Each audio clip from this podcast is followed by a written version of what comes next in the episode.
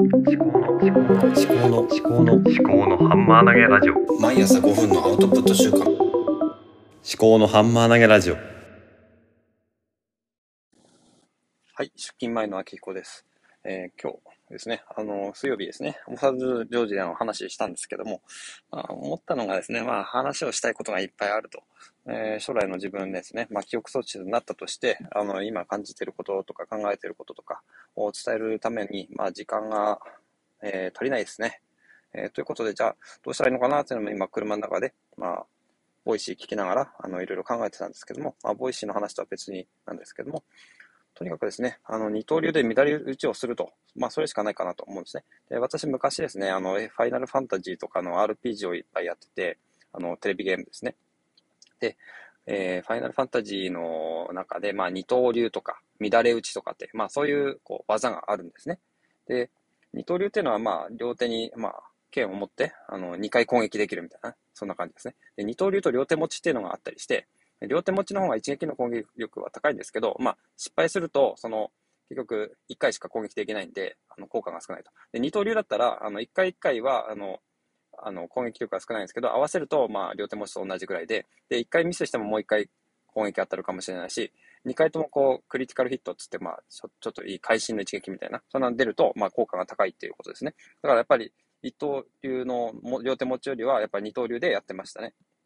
うんそっちの方が好きでした。で、あの、乱れ打ちっていうのもあって、乱れ打ちはもう完全に上位互換で、あの、一回、片手の攻撃で4回ぐらい攻撃できるみたいな、そういうやつですね。それで、あの、二刀流で乱れ打ちやるとすごい最強だったんですね。で、8回攻撃できるっていうね、そういうことをね、あのまあ、ゲームの中でやってて、これはすげえなっていう感じでしたね。まあ、最強ですよね。二刀流で乱れ打ち。で、まあ、二刀流といえば、まあ、大谷翔平選手ですね。あの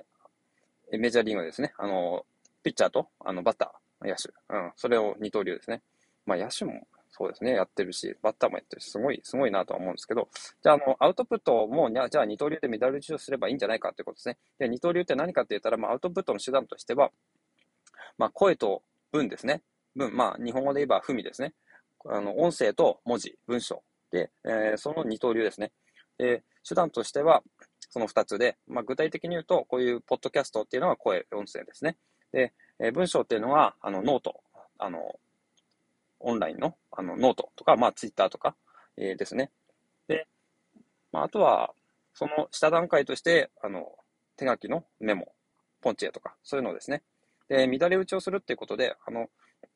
もうプロの方とかは、1回の、あの、熱量を、あの、濃くして、あの、20分とか30分とか、あの、喋ったりとか、文章とかも1回の、あの、分量がすごく多いですね。練りに練った文章を、あの、もう本職ですからね。そういうのをやってるわけで、あの、もう二刀流っていうよりはもう一刀流の、あの、両手持ちして、もう精神集中して、精神統一しても一発にかけるみたいな、まあそういう風になってくるのかなっては思うんですけども、まあ、それでも、まあ一回だけで終わる人ってなかなかいないと思うんですけど、私みたいなもう何も、あの、実績もないし、あの、経験もないというものは、も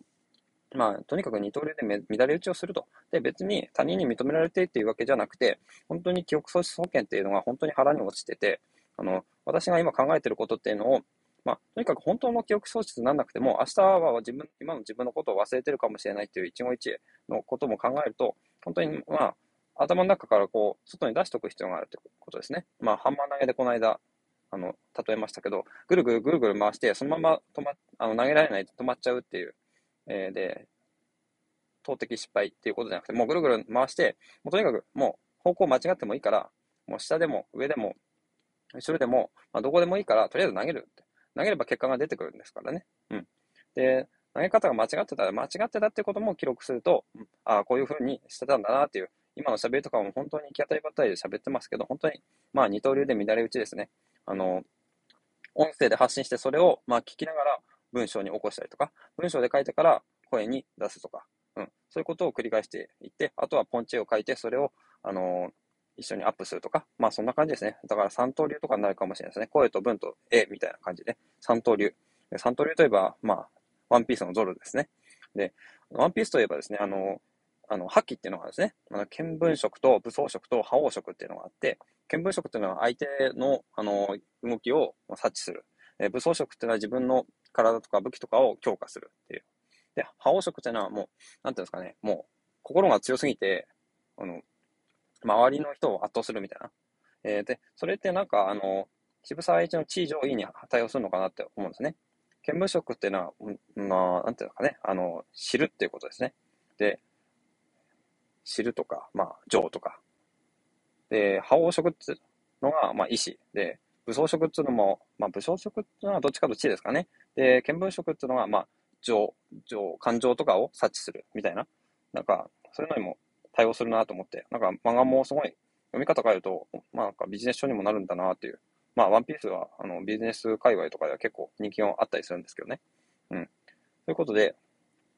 アウトプットする時間がない。で、多分文章よりも声の方がアウトプットしやすいんですね。あの、文章にすると、まあ、書いて遂行してってなっちゃうんで、もう声でもう、あんま考えないで、あの、読んだ本とか、あの、読んでる雑誌とか、うん、 Voicy で聞いたこととか、まあそういうのを、ま、行き当たりばったりで喋った方が、なんか自分にとってはいいのかなって思います。こんな感じです。はい。聞いていただきありがとうございました。ではまた。